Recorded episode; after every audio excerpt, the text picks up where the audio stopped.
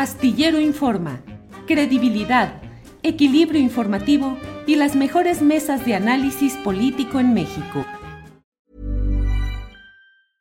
Selling a little or a lot? Shopify helps you do your thing however you cha-ching. Shopify is the global commerce platform that helps you sell at every stage of your business. From the launch your online shop stage to the first real life store stage, all the way to the did we just hit a million orders stage. Shopify is there to help you grow. Shopify helps you turn browsers into buyers with the internet's best converting checkout.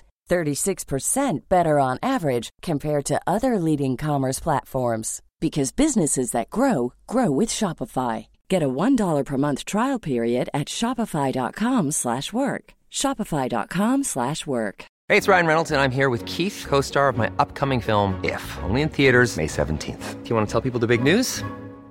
All right, I'll do it. Sign up now and you'll get unlimited for $15 a month in six months of Paramount Plus Essential Plan on us. Mintmobile.com slash switch. Upfront payment of $45 equivalent to $15 per month. Unlimited over 40 gigabytes per month. Face lower speeds. Videos at 480p. Active Mint customers by 531.24 get six months of Paramount Plus Essential Plan. Auto renews after six months. Offer ends May 31st, 2024. Separate Paramount Plus registration required. Terms and conditions apply if rated PG. Con gusto, Raúl. Buenas tardes. Buenas tardes. Gracias, Raúl, muy amable. Pues aparte de otras lecturas de textos eh, bajo eh, su firma, hemos eh, visto este más reciente de la nueva ola progresista, con una referencia a cómo desde 2018 han llegado seis gobiernos en Latinoamérica que dentro del abanico ideológico pueden ser clasificados como progresistas, de izquierda, populares, el hecho es que son eh, gobiernos distintos que ponen acentos en cuestiones de interés popular. Pero ¿cuál ha sido el avance? ¿Cuáles son los límites y cuáles son las perspectivas? Raúl, si tenemos, por favor. Bien, no, no se puede poner todos los gobiernos en una misma bolsa, ¿verdad? Hay matices, hay diferencias importantes. Una cosa es llegar al gobierno, ganar elecciones, otra es poder gobernar. Ahí tenemos el caso más elocuente que es el de el gobierno de Castillo, del Perú. ¿Cuál es el problema? Pues no tiene mayoría parlamentaria, tiene una sociedad partida al medio, que la mitad es fujimorista, o sea, ultraderechista, y la otra mitad eh, lo votó a él, o sea, escisión, sierra, donde, de donde viene Castillo, costa, donde están las clases dominantes, las clases medias, etc. Entonces, este gobierno está trabado, este gobierno no puede avanzar. Y ese es un límite principal. Hoy no solo hay sectores populares, organizados, movimientos, sino que también hay una nueva derecha eh, social y política mucho más clara y más consciente que la anterior, antiderechos, antifeminista, eh, que rechaza el aborto, que rechaza el matrimonio igualitario. Esta derecha se ha empoderado. Y por otro lado, tenemos las limitaciones propias de eh, los gobiernos progresistas. Otro modelo que podemos poner, o modelo o ejemplo que podemos poner, es el de Chile. Eh, llega Boric al gobierno y eh, con una serie de Gabriel Boric, el nuevo presidente progresista, y al poco tiempo de llegar empieza a modificar algunas de las promesas que había hecho. Una de ellas, muy importante en Chile, es desmilitarizar Gualmapu, territorio mapuche. Pues lo que hizo cuando fallaron los primeros intentos de negociación es eh, volver a mandar militares y blindados al sur. Entonces hay eh, muchos casos, no solo una derecha muy potente, muy, muy, muy empoderada, por decirlo de algún, modo, sino también hay una, un progresismo que no tiene claro por dónde ir, que tiene dificultades para formular con claridad sus objetivos y llevarlos a la práctica. Hoy el gobierno de Boric tiene un, casi un 60% de desaprobación en la población y un 30 y pico por ciento de aprobación. ¿Por qué es esto? Por estas eh, inseguridades, por estas eh, inconsecuencias que tienen a menudo los gobiernos. Entonces se juntan, como quien dice, el hambre y las ganas de comer, ¿verdad? Una derecha muy potente y un progresismo con poca claridad. Y habría un tercer factor que es estructural y nos atraviesa a todos, y es las mutaciones que ha habido en los estados-nación. los estados-nación ya no son lo que eran en la época de los estados del bienestar, del desarrollismo, del crecimiento industrial. Hoy en día tenemos estados eh, en todo el mundo, incluso en el primer mundo, que han estado formateados de una manera distinta que no son estados para la integración, sino para el despojo, que no integran, sino que expulsan, y además estados que han sido capturados por el 1% más rico. ¿Qué consecuencias tiene esto? Que para mí son dramáticas. Que independientemente de quién esté en el gobierno, la sociedad por abajo sigue estando militarizada, sigue estando repleta de grupos paramilitares y, narcotraficantes. Y este es uno de los casos de Colombia hacia el norte, incluso hasta donde están ustedes, México. Y modificar esto es extremadamente difícil, más allá de la voluntad o mucha o poca voluntad de los gobiernos y más allá de las posibilidades reales de desmilitarizar estas sociedades que, a mi modo de ver, es cada vez más difícil porque el militarismo se ha convertido en un factor estructural. Y esto, insisto, atraviesa un tipo u otro de gobiernos. Sí, Raúl, en el texto que estamos eh, comentando eh, se establece eh, que es necesario establecer una clara distinción entre Sudamérica, que tiene una profunda relación comercial con China, y Centroamérica y México que siguen escorados hacia Estados Unidos. Y usted establece, el caso de México es el más desconcertante. López Obrador formula críticas verbales, pero está firmemente alineado con su vecino del norte, tanto en la represión a los migrantes como en las relaciones con China. Esta es una de varias excepciones que plantea en su texto Raúl. Eh, también la ola del crecimiento de la derecha o empoderamiento de la derecha que se escribe en este texto con la relativa excepción de México. ¿Por qué México está en esa excepción, en esas excepciones? Antes de ir al caso mexicano, voy a poner el ejemplo de Brasil. A propósito de lo que decía usted de China, eh, Brasil, su primer socio comercial desde hace ocho años es China. Entonces Bolsonaro puede formular todas las críticas que quiera a China, y lo ha hecho, y decir que China son comunistas y que los chinos son esto y lo otro, pero en la medida que si China no le compra soja, mineral de hierro y otros productos, eh, están graves dificultades. Entonces no tiene más remedio que negociar con China, ¿verdad? Eh, a López Obrador yo creo que le pasa algo similar. Puede decir cosas críticas de Estados Unidos, pero la complementariedad de las economías de Estados Unidos y México y la dependencia de México de exportaciones a Estados Unidos también le coloca un límite importante. Entonces, eh, yo creo que aquí hay que jugar más allá del discurso de cada gobernante con la realidad. Eh, México no puede, eh, salvo teniendo costos muy altos, romper con Estados Unidos y tener una, situación de permanente conflicto con Estados Unidos tiene que enfocarse en, que tiene una dependencia con Estados Unidos.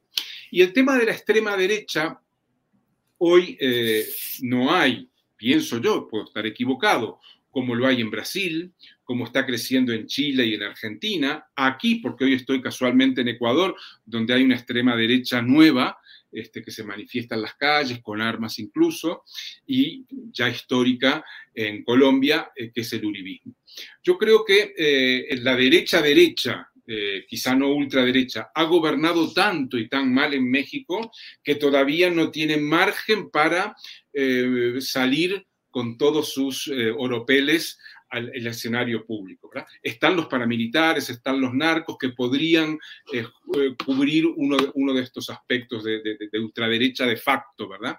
Pero en el sentido más político del término, como la ultraderecha existe en Brasil, que es el bolsonarismo, yo creo que la, la derecha mexicana ha estado tanto tiempo en el poder y lo ha hecho tan mal y sobre todo desde la declaración de la guerra contra las drogas, los gobiernos de Calderón, de Peña Nieto, sin duda también el de Fox, que hoy en día les va a costar mucho levantar cabeza.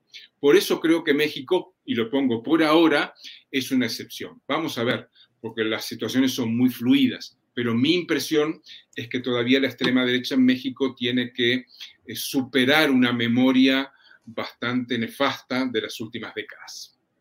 Raúl, también un acento en este análisis amplio que se hace en el artículo que comentamos es acerca de la militarización. En México eh, desde la administración de un personaje de derecha, Felipe Calderón Hinojosa, llegado al poder por el Partido Acción Nacional, pues eh, se declaró una guerra contra el narcotráfico, salieron los militares a las calles y es momento de que no solo no regresan, sino que ahora tienen una mayor presencia con eh, concesiones en obras públicas, construcción, eh, y pareciera que la propia estabilidad y permanencia del propio presidente López Obrador está afincada pues en tener garantizado el apoyo y el respaldo de estos grupos militares que ahora tienen más presencia, más poder y una expansión hacia áreas civiles más que nunca. ¿Qué pensar de esto, Raúl?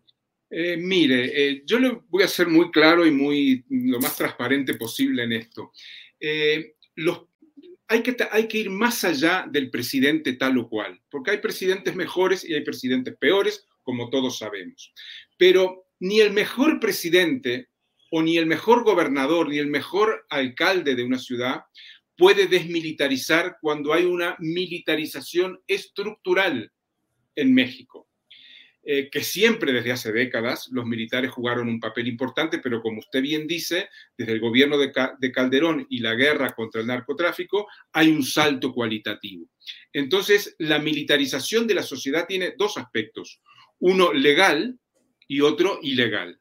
Y los dos son complementarios y los dos hay que tomarlos en cuenta. Entonces, eh, lo que está sucediendo en México es que los militares juegan un papel eh, evidente, un papel, diría, legal, un papel eh, claramente reconocido, y otro papel, los paramilitares, los narcos, eh, completamente ilegal e ilegítimo. El, problema aquí es que uno se tiene que preguntar por qué López Obrador le da el tren Maya y otras obras de infraestructura a militares. Que eso sí me parece, mm, a mi modo de ver, muy grave y además este, innecesario. Entonces, desde sus argumentos, ahí habría una garantía de que no va a haber corrupción, de que las obras se van a realizar, etcétera, etcétera, etcétera. Eh, desde otro punto de vista, evidentemente estamos ante obras de infraestructura que vulneran eh, derechos de los pueblos, que vulneran a poblaciones enteras, este, como ha quedado de manifiesto en muchos casos. Este complejo de militarización incluyendo a México y yendo más allá y viendo más adelante, a mi modo de ver la militarización, es parte de los procesos de descomposición societal y estatal en nuestros países de América Latina. Fíjense ustedes, le voy a poner un ejemplo nada más. La, célebre Alemania, eh, país de los países europeos capitalistas modernos, de los más desarrollados y de los más eh, legal, que funcionan legalmente, el, el nuevo aeropuerto de Berlín, que sustituye al, al, viejo aeropuerto de Tegel, ha llevado años para ser inaugurado por fallas eh, en la construcción. Eso sería razonable en mi país, en Uruguay, en Brasil, incluso en México, pero en Alemania. Otro ejemplo, que en Estados Unidos eh, haya un intento de asalto que que se, concretó, pero no, no se consolidó, al Parlamento cuando la derrota de Trump en las elecciones en Estados Unidos.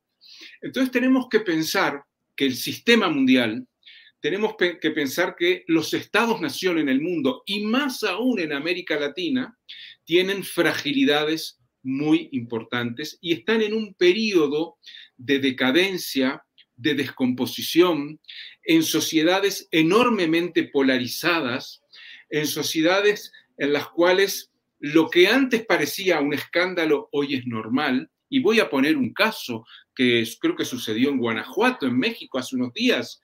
Eh, policías que van a las escuelas y con escolares les enseñan el manejo de armas. Si eso hubiera pasado en los 60, más allá de quién fuera el presidente, hubiera habido un escándalo nacional. Y si pasara en mi país, lo sería. Y ahora me pongo a pensar, en el democrático Uruguay no podrá suceder eso mañana y me quedan dudas. Entonces, estamos en un proceso de descomposición de los estados-nación, de, de, descomposición de, los vínculos sociales y, por lo tanto, el argumento central que se maneja para mantener eh, ordenada, no diría, sino existente la sociedad y el Estado es la militarización. La militarización es consecuencia de esta descomposición y de un modelo productivo que le llamamos acumulación por despojo, acumulación por robo, que es, precisamente la minería a cielo abierto, las grandes obras de infraestructura, los monocultivos, y esto en el cono sur del continente, Sudamérica, lo tenemos todos los días, y para despojar a los pueblos es necesario la violencia. Por eso eh, hay una razón económica detrás del de, este, crecimiento de la, de la militarización. ¿Cómo se desmilitariza? Yo no lo sé. Planning for your next trip? Elevate your travel style with Quince. Quince has all the jet-setting essentials you'll want for your next getaway, like European linen, premium luggage options, buttery soft Italian leather bags, and so much more. And it's all priced at 50 to 80% less than similar brands. Plus, Quince only works with factories that use safe and ethical manufacturing practices. Pack your bags with high-quality essentials you'll be wearing for vacations to come with Quince. Go to quince.com slash trip for free shipping and 365-day returns. Hey, it's Ryan Reynolds, and I'm here with Keith, co-star of my upcoming film, If, only in theaters May 17th. Do you want to tell people the big news? All right, I'll do it. Sign up now and you'll get unlimited for $15 a month in six months of Paramount Plus Essential Plan on us. Mintmobile.com slash switch. Upfront payment of $45 equivalent to $15 per month. Unlimited over 40 gigabytes per month. Face lower speeds. Videos at 480p. Active Mint customers by 531.24 get six months of Paramount Plus Essential Plan. Auto renews after six months. Offer ends May 31st, 2024. Separate Paramount Plus registration required. Terms and conditions apply if rated PG. Ni siquiera sé si es posible desde la institución estatal promover la desmilitarización. Raúl, en el texto que estamos comentando, usted ha escrito, para superar el estado de cosas heredado y no solamente para gestionarlo, los gobiernos de signo progresista deberían construir fuerzas sociales organizadas y contundentes, capaces de neutralizar a las nuevas derechas que los desestabilizan y bloquean los cambios. Y luego menciona, cita a Máximo Modonesi, en esta frase en la cual los progresismos se asimilaron al orden existente y rompieron con sus raíces izquierdistas. Y usted dice, Raúl, que la conversión de los progresismos en conservadurismos está arrastrando a buena parte de los movimientos sociales, en particular los más visibles e institucionalizados. Y menciona los pueblos originarios y negros, los campesinos, los pobres de la ciudad y del campo. ¿Qué pasa con esa izquierda social arrastrada por una izquierda electoral que va cambiando de progresismo a conservadurismo, Raúl? Bueno, primero decir que el proceso de transformación de izquierdas o de progresismos en conservadurismos es un proceso normal. Eh, no, digo que sea bueno, ¿verdad? Es terrible, pero es un proceso que deviene de la institucionalización, que proviene de los procesos que se han establecido institucionalmente y que por lo tanto responden a una lógica que es eh, muy, muy natural si uno mira hacia atrás, que es la tendencia a administrar lo existente en vez de transformarlo. Esta tendencia la vivió la socialdemocracia europea, que hoy no tiene ninguna intención de cambio y apoya firmemente a los Estados Unidos, la socialdemocracia alemana, que un siglo atrás fue revolucionaria, hoy en día es la mayor aliada de Estados Unidos este, en el continente, ¿verdad? Entonces hay un proceso natural de institucionalización. ¿Cómo afecta esto a los movimientos sociales? Bueno, los movimientos sociales históricamente tienen un vínculo muy estrecho con las izquierdas, tienen un vínculo que yo diría es un cordón umbilical que los une a las izquierdas. Se nutren políticamente de ideas, de proyectos, de, idearios que, provienen de las izquierdas y a su vez alimentan eh, en su actividad el eh, fortalecimiento de las izquierdas. Entonces, cuando, el partido político o los partidos políticos se institucionalizan y se convierten en conservadores o en posibilistas, ¿verdad? Ese pragmatismo que, bueno, voy a hacer lo poquito que puedo y no lo que debería hacer o lo que prometí hacer, bueno, los movimientos por eh, varias vías tienden a seguir ese camino. Hoy hay una vía en el mundo que es las políticas sociales, y particularmente en América Latina.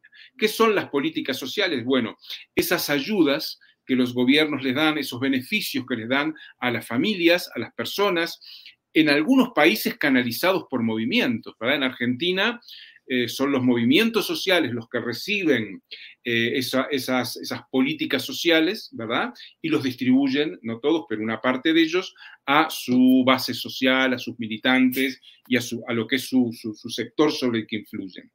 Y en la medida que eh, los gobiernos se van haciendo cada vez más institucionales y más administradores de lo existente, los movimientos por el camino de estas vías que denomino las políticas sociales, también comienzan a gestionar lo que llega.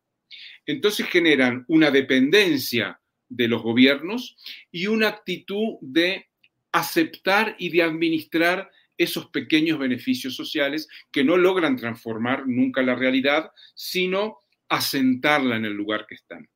Y eh, tenemos que la mayoría de los movimientos, bueno, hay tres tipos de movimientos desde este punto de vista.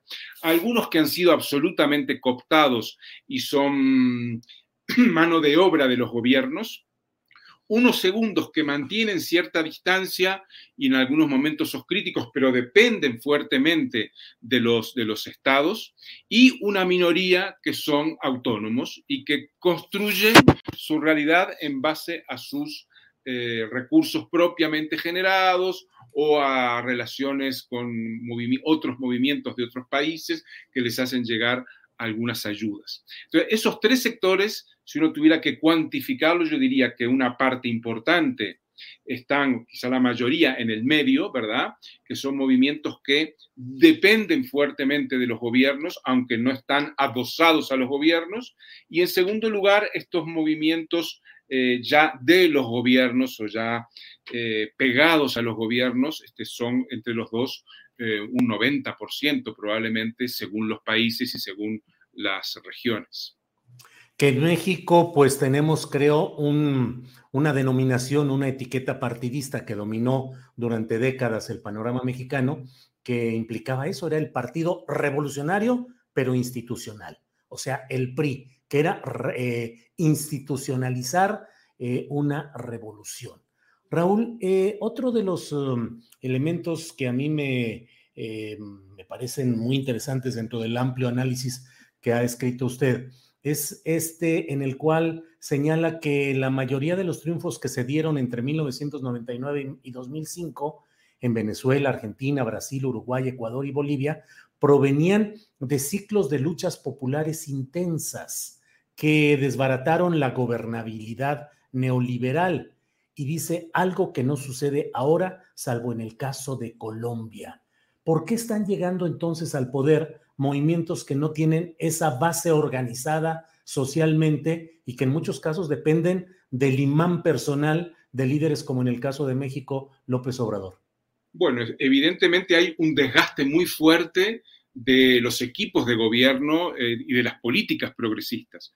Un desgaste porque la pobreza aumenta, porque la militarización aumenta, porque las perspectivas de futuro de las familias y de los jóvenes y, las jóvenes es mucho menor que antes, porque la desintegración de la sociedad y ya más allá de la militarización, la violencia que genera la desintegración social es cada vez mayor, los feminicidios crecen, la, violencia generalizada se ha convertido en pan de cada día y entonces eh, eso sumado a la pobreza y a las políticas neoliberales está llevando a que buena parte de los eh, gobiernos de cuño neoliberal tradicional eh, estén muy desgastados, muy desprestigiados ante la población. Y yo pongo la excepción de Colombia, pero tendría que haber hecho un guiño también a Chile, que de alguna manera también hay una protesta hubo una protesta social muy fuerte, aunque fue aplacada por un acuerdo que llevó adelante Boric, pero el caso más evidente es el de Colombia. Pero hay una segunda diferencia con la primera oleada progresista, que es así, destituyó presidentes en la calle, cayeron una decena de presidentes en Ecuador, en Argentina, en Perú, en Paraguay, en Bolivia. ¿Verdad? Fue una oleada muy potente y la gente en la calle y el helicóptero del presidente que se estaba yendo. Esas son imágenes muy fuertes. Además, hay otra diferencia. La primera oleada fue una oleada en la cual los precios de las materias primas, de las llamadas commodities, eran muy altos y permitieron un excedente amplio, suficiente para hacer una mínima distribución, o sea, subir el salario real, el salario mínimo, aumento de la renta de los trabajadores, etcétera, etcétera. Fíjese que en Brasil el Bolsa Familia llegó a 50 millones de personas de 200 millones que tiene el país. Es decir, uno, de cada cuatro brasileños recibió o recibe en algunos casos el plan Bolsa Familia. Cuando Lula, ¿verdad? Se amplía el Bolsa Familia. Y ahora eh, tenemos que la situación es muy distinta. Eh, pasó la crisis de 2008, pasaron situaciones de tensión internacional muy graves, Estados Unidos con China poniendo sanciones a China, Rusia, antes de la guerra de Ucrania. Eh, situaciones de invasión de Siria, invasión de, de Libia, la guerra en Yemen, el gobierno de Trump y ahora la guerra en Ucrania. Entonces, esta segunda ola de gobiernos progresistas, ¿con qué se encuentra? Con una situación económica internacional mucho más, más frágil, COVID mediante, dos años de pandemia, una tensión internacional infinitamente mayor que en el año 2000 o 99 cuando asume Hugo Chávez, eh, una inestabilidad eh, política general en el mundo mucho más grande, crisis ambientales enormemente más eh, depredadoras, lo estamos viendo estos días en Europa, cuando hay incendios fuera de control, y además tenemos que en nuestro continente, estamos viviendo una situación de dificultades de gobernabilidad. Yo le llamo que estamos ante una crisis de gobernabilidad en la cual nadie, ni la derecha, ni la izquierda, ni el progresismo, ni el conservadurismo, tiene por delante paz social como para gobernar como quisiera. Y eso es permanente, eso llegó para quedarse. Eh, algunos países de una forma mucho más intensa que en otras, como Argentina, el conflicto social en Argentina se resume en la escalada brutal del dólar, que ya superó los 300 pesos, este, y que recuerdo que el gran escándalo cuando llega Macri al gobierno mm, estaba en 12 pesos, estoy hablando de 4 o 5 años atrás, ¿no? Estaba en 12 pesos, un dólar 12 pesos argentinos, y hoy en día supera 300. Ya el gobierno de Macri lo dejó en 70 o algo así, y eh, eso revela, en México ustedes tienen un, peso dólar en torno a los 20, 19, sube un, pero hay una cierta estabilidad, en otros países también la ha habido, ¿verdad? En Bolivia, en Perú, una estabilidad del dólar. Aquí donde estoy yo en Ecuador no la hay porque la moneda para salir de una crisis social que se instauró fue precisamente el dólar y el sucre pasó a mejor vida. Esa, situación es la que viven hoy los gobiernos y eso hace mucho más difícil el poder gobernar en función de las promesas que se han hecho durante las campañas electorales. Raúl, le agradezco mucho esta posibilidad de hacer un repaso a la situación de los gobiernos progresistas con sus diferentes matices en algunos países de Latinoamérica, las perspectivas, los límites nos queda un par de minutos y me atrevo solamente a preguntarle, a fin de cuentas, esta izquierda electoral llegada al poder termina haciendo solo cambios cosméticos al sistema, pero en su propia esencia, en su constitución, no puede ir más allá de esos límites contenidos, Raúl. Yo creo que no, que termina haciendo cambios cosméticos, a veces ni siquiera eso. Pedro Castillo en Perú no cambia ni la cosmética. Eh, lo de México lo dejo para los amigos analistas mexicanos. Yo creo que el balance del gobierno del sexenio de López Obrador va a haber que hacerlo dentro de cuatro años, le quedan tres, y veremos que va a ser peor de lo que hubiéramos imaginado. Pero además hay un factor que es eh, muy complejo y que yo lo estoy viendo en Brasil y ojalá pase en otros países. Sin quererlo, los gobiernos de Lula promovieron una autoestima mayor en los sectores populares que lo que se preveía, ¿verdad? Sobre todo entre las mujeres pobres, entre las mujeres negras. Ahí está el asesinato de Mariel Franco como ejemplo de, lo que, del empoderamiento, de, este, de, la fuerza de estas mujeres. La palabra empoderamiento no me gusta, pero a veces no me sale otra. Entonces yo creo que en el mejor de los casos probablemente genere una mayor conciencia de derechos. No soy muy optimista, como usted puede ver, pero el escenario global y las realidades latinoamericanas no me dan mucho margen para hacerlo. Raúl, le agradezco mucho su claridad, la abundancia de datos, el contexto y el que nos ayude en esa faceta suya de educador popular a tener una visión más clara desde la propia izquierda de lo que está pasando en este tipo de gobiernos progresistas en Latinoamérica. Le agradezco mucho a reserva de lo que desea usted agregar, Raúl. Muchas gracias, Julio. Yo deseo agregar dos palabritas nada más. Una que mi no es que sea, yo sea pesimista, no me gusta serlo pesimista. Quienes tenemos hijos nos gustaría ser más optimistas, ¿verdad? Pero la realidad nos indica que el mundo está en un camino de colapso, de crisis muy, muy fuerte y que probablemente en unos años este, estemos en una situación mucho más grave de la que hubiéramos imaginado. Muchas gracias. Raúl, gracias a usted. Gracias, buenas tardes. Ever catch yourself eating the same flavorless dinner three days in a row? Dreaming of something better? Well, HelloFresh is your guilt-free dream come true, baby. It's me, Kiki Palmer. Let's wake up those taste buds with hot, juicy pecan-crusted chicken or garlic butter shrimp scampi. Mm. Hello Fresh. Stop dreaming of all the delicious possibilities and dig in at HelloFresh.com. Let's get this dinner party started. Hola, buenos días, mi pana. Buenos días, bienvenido a Sherwin Williams. ¡Ey! ¿Qué onda, compadre?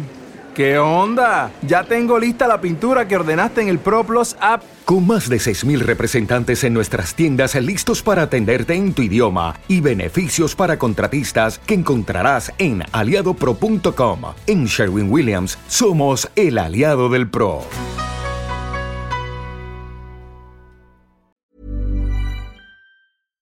Para que te enteres del próximo noticiero, suscríbete y dale follow en Apple, Spotify, Amazon Music, Google o donde sea que escuches podcast.